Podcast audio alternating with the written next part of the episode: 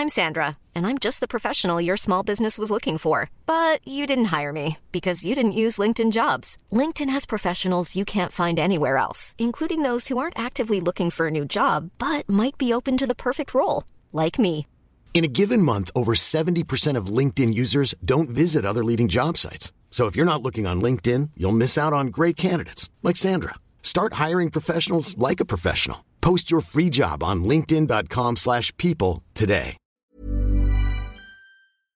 Bonjour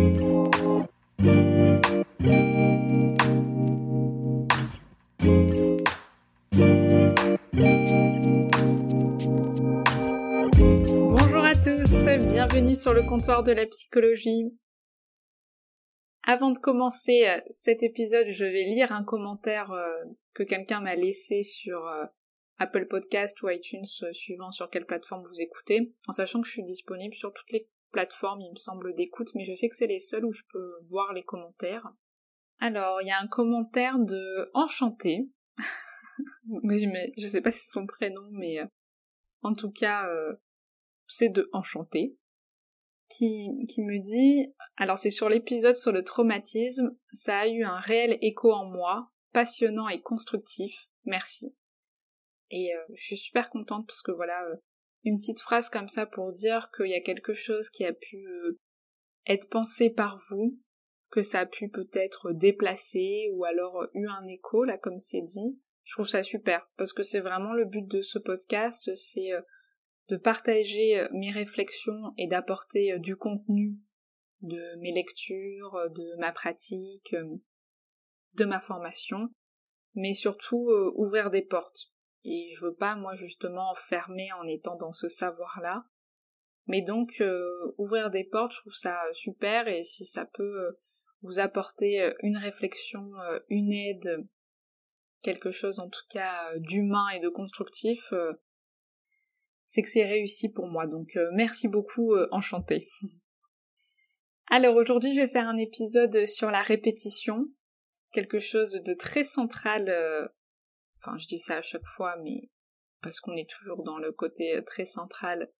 Et je pense que vous vous doutez bien que c'est un concept qui a beaucoup de sens en psychanalyse, mais chez l'être humain en tant que tel, c'est-à-dire que pour moi, je pense que la répétition, c'est la plus juste définition de l'être humain. C'est-à-dire que l'être humain est un être qui répète. C'est le trait, pour moi, commun à tous. On répète en permanence les mêmes relations, les mêmes affects, les mêmes choix, les mêmes événements, réussites, échecs, euh, etc. Que ceux-ci euh, puissent être heureux ou malheureux, j'ai l'impression que c'est toujours la répétition qui prime. Alors la répétition euh, en psychanalyse, donc Freud il, a beaucoup écrit autour de ça, et notamment donc avec la compulsion de répétition. Et dans la compulsion de répétition, il parle du jeu de la bobine. Donc je ne sais pas si vous en avez déjà entendu parler, mais j'avais bien envie de, raconter euh, cette histoire qui fait vraiment une page hein, dans les écrits de Freud. Donc c'est pas du tout un pavé, hein. vous pouvez lire cette page, je ne saurais plus euh, quelle page c'est, mais euh, c'est dans le livre euh, Au-delà du principe de plaisir. Donc Freud, en fait, il observe chez un enfant de 18 mois un jeu de la bobine. D'ailleurs, il va, va pas le dire, mais en fait, je sais plus comment ça a été su. Bon, moi je l'avais appris en cours, mais en fait cette observation se fait sur son petit-fils. Je, je sais plus s'il le cache, mais en tout cas, bon, je crois qu'il le met pas spécialement en avant. Donc il observe en tout cas, euh, bah, d'ailleurs ce qu'on peut critiquer, hein, vraiment, euh, là je suis tout oui euh, pour ces critiques-là, notamment si vous avez écouté la question du transfert contre transfert, savoir à quelle place on se situe, Freud on peut, on peut en parler longuement. Bref. Donc il observe chez un enfant de 18 mois, son petit-fils, le jeu de la bobine. Et en fait, il voit ce, petit garçon qui joue avec une bobine et il passe son temps à lancer la bobine au loin où il crie quelque chose euh, en allemand, enfin, euh, qui veut dire un petit peu euh, pâti en français. Vous voyez les enfants qui disent ah pâti. Donc il, lance en disant ça. C'est quelque chose qui le satisfait. Et puis après, il tire de nouveau la bobine vers lui, donc par la ficelle, en disant euh, da, enfin en, disant voilà reviens d'une certaine façon et en rigolant. Et il le refait plusieurs fois. Et donc Freud il observe cette scène de son petit-fils où là il n'y a pas euh, euh, il est tout seul, enfin en tout cas sa mère est partie à, à ce moment-là. Il va proposer plusieurs réflexions autour de ce jeu. Alors déjà, il y a le plaisir à répéter, c'est-à-dire qu'il se rend compte que l'enfant, voilà, il peut répéter des tonnes de fois, il y aura vraiment une expérience de satisfaction autour de cette répétition. Il propose aussi l'hypothèse, peut-être pour l'enfant, d'être dans une possibilité d'être actif, c'est-à-dire qu'à ce moment-là, sa mère est partie, et il rejoue peut-être cette scène de part et revient. Et c'est toi qui t'en vas à ce moment-là, mais je prends plaisir à répéter l'expérience en étant au centre, en mettant le fait de partir, mais aussi le fait de ramener. Donc il y a un départ et il y a un retour, et l'enfant à ce moment-là le contrôle. Donc une possibilité d'être de nouveau actif dans ces scènes-là, comme, comme si l'enfant traitait cette information en ayant une autre place. Et donc il va donner aussi cette idée que l'activité motrice va permettre d'une certaine façon d'enclencher une activité dans la tête, une façon de se symboliser les choses. Et, je pense que si vous avez déjà euh, observé, été entouré euh, d'enfants, vous allez voir que les enfants sont beaucoup dans ce processus-là, où ils vont répéter avec leur corps, avec leur tête, avec leurs mots, des choses qu'ils ont pu vivre dans la vie courante, et de le voir comme quelque chose qui est de l'ordre d'un apprentissage, d'une transformation, d'une appropriation des choses, où ils ont besoin d'être de nouveau actifs dans des scènes où peut-être que c'est la première fois qu'ils ont rencontré ces scènes-là, ils ont peut-être pu être plus euh, passifs, et donc de prendre une place différente. On le voit d'ailleurs avec euh, des enfants qui font beaucoup euh, des, piqûres à leurs poupons, qui, ou qui leur donnent à manger, qui les soignent après être allés par exemple chez le médecin, ou bah, justement peut-être ils ont eu un vaccin, ben, ils vont reprendre une part active de la scène en se faisant une représentation, en étant peut-être là ce médecin à ce moment-là, et ils construisent une symbolisation. Donc ils font le vaccin par exemple un nounours. Donc il y a vraiment l'idée de maîtrise de la situation qui est importante pour les enfants, qui sont souvent pas directement dans ce dynamisme-là quand on est enfant. Donc c'est avant tout un apprentissage.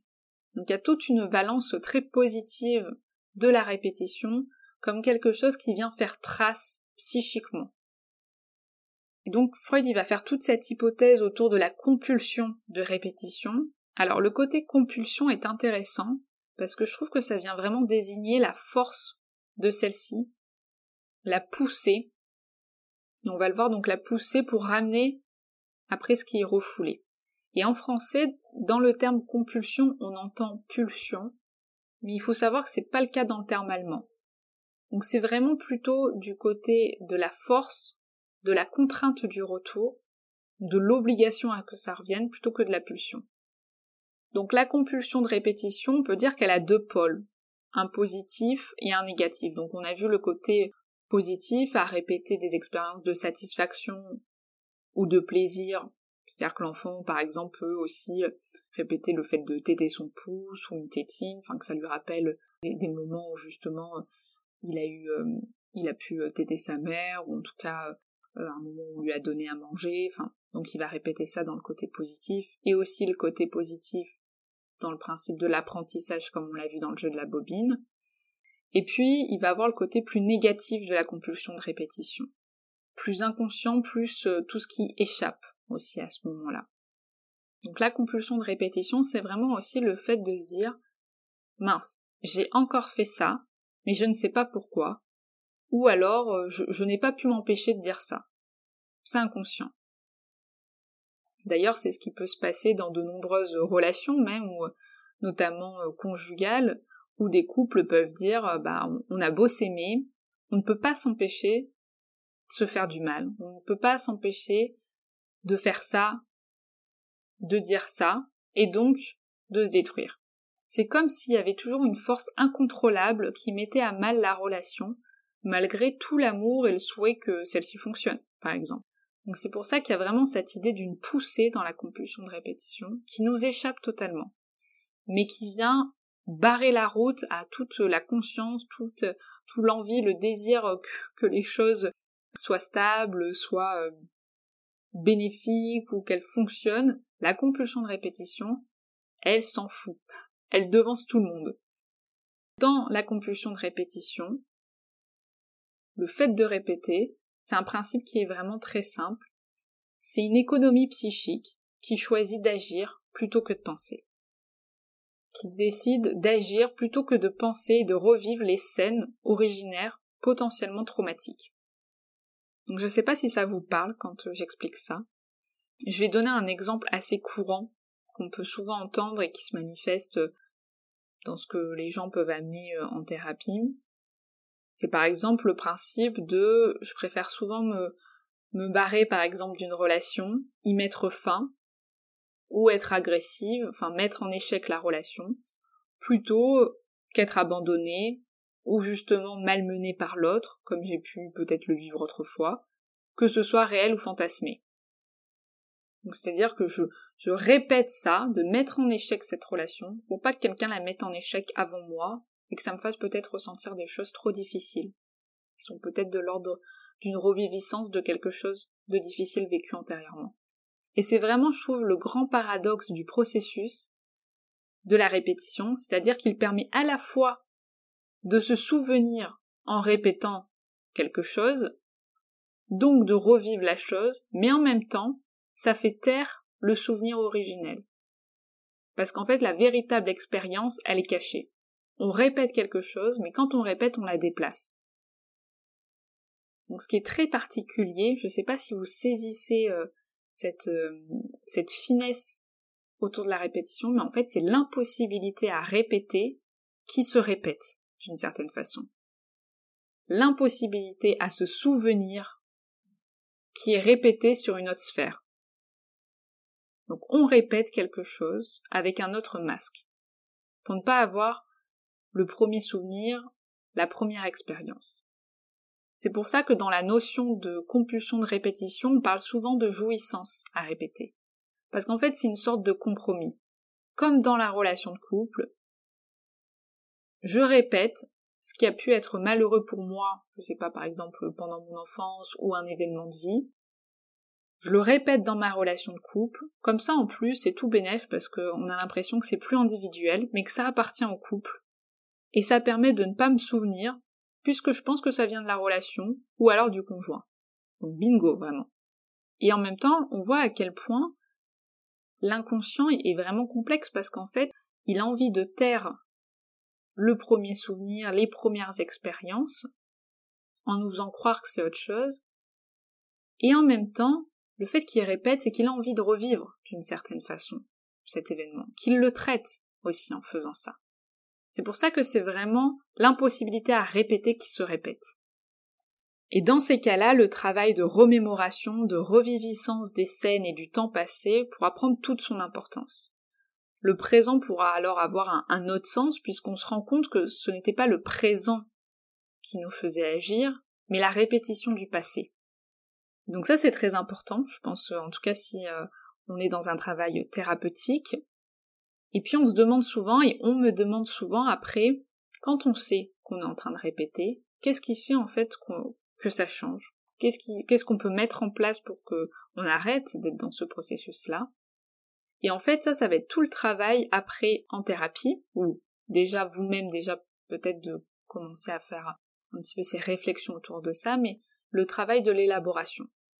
C'est-à-dire que plus les choses seront conscientisées, plus elles pourront être pensées, analysées, mises dans un aller-retour et mis en pratique dans la vie quotidienne, et bien plus ça sera à la surface justement de notre conscience, moins celle-ci, donc toutes ces choses-là qu'on ramène, animeront nos investissements inconscients.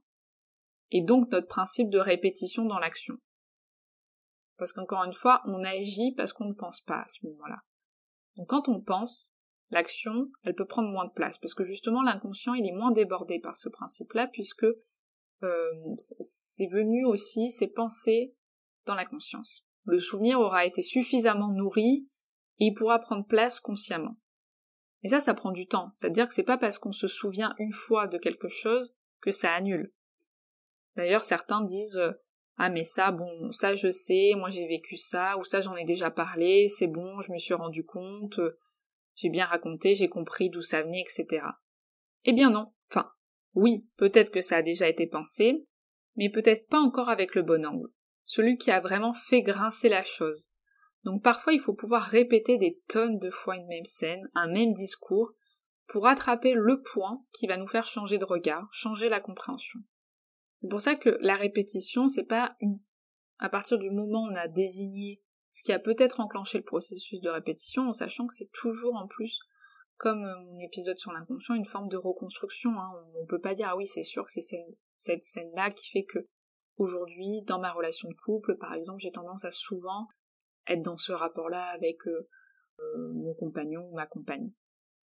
C'est qu'il va falloir des fois répéter plusieurs fois et se rendre compte que des fois, celle-ci a pris un point de départ parce qu'on a vécu telle chose à ce moment-là, donc il faut regarder le bon angle. Et, d'ailleurs, on le voit en, thérapie, certains vont pouvoir des fois revenir, revenir sur des scènes, sur des situations, il ne va rien se passer, ils vont quand même continuer à répéter ça à l'extérieur, même en ayant conscience qu'ils répètent. Mais un jour, peut-être que aussi cette scène-là, elle va prendre un sens différent, un angle différent, un regard en tout cas qui peut être différent, celui qui justement euh, grincé, coincé, pour que ça se dénoue, et après mettre en place des actions pour déjouer la répétition. Donc ces, ces éléments-là pourront être transformés pour ne plus que la répétition soit agie. Donc on l'a vu, l'enfant qui répète les scènes, il est en train de traiter. Même un enfant qui jette toujours un objet pour qu'on lui redonne, c'est pas pour nous embêter, d'une certaine façon, même si je comprends que c'est très embêtant. En fait, c'est qu'il est en train de traiter aussi cet enfant-là. Il est en train d'inscrire psychiquement quelque chose, donc euh, peut-être voilà ce principe qu'en fait euh, euh, l'objet peut tomber et revenir, donc il y a une forme d'aller-retour que l'adulte peut ramener, enfin, c'est-à-dire que ce qui se passe à l'extérieur va pouvoir s'inscrire à l'intérieur. Comme donc l'exemple du de l'enfant qui a un rendez-vous chez le médecin où il n'a pas apprécié le vaccin, et il va répéter le vaccin sur quelqu'un d'autre, sur le parent, sur un objet, ou alors l'enfant qui répète toujours la même colère, la même frustration, ou le même plaisir, l'enfant qui regarde toujours les mêmes dessins animés, euh, qui sont en colère toujours pour la même chose. C'est un processus normal d'apprentissage mais parfois, c'est vrai qu'on n'arrive pas tout le temps à la finalité plus acquise. On est uniquement dans la répétition en grandissant sans que ça vraiment s'inscrive psychiquement pour pouvoir passer aussi à un autre processus. Et c'est là peut-être que quand il y a des choses qui coincent, qu'il faut pouvoir venir les interroger. Parce que la répétition, des fois, c'est pas toujours je, je répète la même scène que j'ai vécue ou la même relation. Ça se déplace aussi la répétition. Des fois d'ailleurs ça se déplace dans le symptôme, si vous avez écouté mon épisode ou dans le traumatisme. Il peut y avoir une valeur de reviviscence. Ça s'actualise, ça se réactualise. C'est vraiment une forme de compromis de l'inconscient. On répète les conflits pour que ceux-ci prennent place, mais sous des formes différentes. Donc il y a vraiment la répétition dans sa valeur négative, ou même des fois Freud y parle de destructivité. Il introduit par la répétition d'ailleurs la pulsion de mort. Pour Freud, la répétition, ça peut être l'expression du masochisme de notre fonctionnement psychique. Et ça, la question du masochisme, je ne sais pas si ça vous parle autant qu'à moi, justement, cette notion de, répétition. De, on, ne veut pas revivre quelque chose, mais pour ne pas le revivre, on va quand même le revivre d'une façon différente. C'est incroyable, non?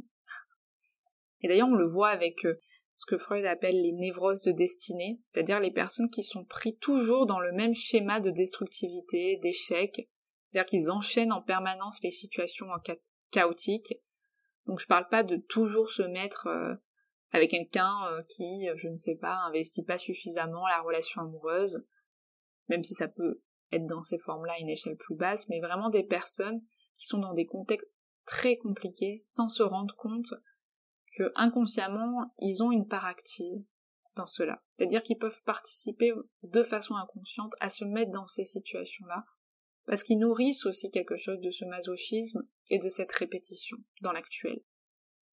Dans le travail thérapeutique, c'est tout l'enjeu, comme j'ai pu parler aussi dans le transfert, de cette répétition. Et donc ça peut prendre cette valeur aussi positive quand après celle-ci elle est pensée, dans le lien avec le thérapeute, C'est-à-dire que quand on répète, on peut élaborer aussi des conflits. La personne va répéter sur la figure du psychologue. Et c'est bien dans la répétition, dans le transfert, que les choses vont pouvoir changer. En thérapie, vu qu'on vient répéter dans le cadre thérapeutique, dans cet espace, sur la figure du thérapeute, on va pouvoir mettre en avant ce qui a été vécu pour permettre un déplacement, un changement. Et donc ce vécu antérieur, répété, que ce soit nos affects, la façon dont on se sent, les relations, pour qu'un jour il puisse avoir un pas de côté, quand justement cette répétition est difficile, que celle-ci ne soit plus agie, mais pensée. Voilà pour cet épisode sur la répétition. J'espère que ça vous a apporté quelque chose, que vous allez pouvoir euh, peut-être plus la penser, ou apportez-vous aussi vos réflexions autour de ça. J'espère que ça vous a plu. On se donne rendez-vous dans 15 jours pour un nouvel épisode pour continuer cette saison sur la psychanalyse, qui me plaît beaucoup. J'aime beaucoup aborder ces thèmes-là et j'espère pour vous aussi. N'hésitez pas encore une fois à me laisser un commentaire euh, sur euh, iTunes, Google Podcast, à me mettre 5 étoiles et à me rejoindre sur Instagram sur le comptoir de la psychologie si vous voulez échanger plus directement avec moi. J'en serais ravie. Je vous dis à dans 15 jours. Bonne journée, bonne soirée. Salut.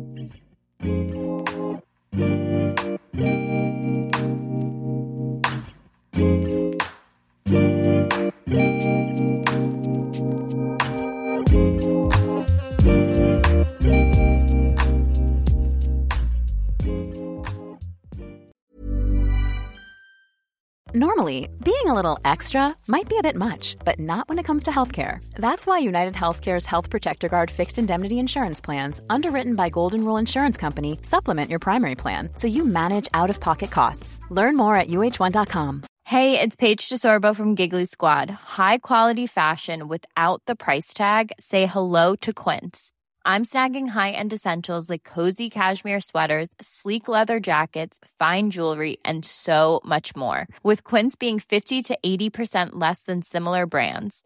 And they partner with factories that prioritize safe, ethical, and responsible manufacturing. I love that. Luxury quality within reach. Go to quince.com slash style to get free shipping and 365 day returns on your next order. Quince.com slash style.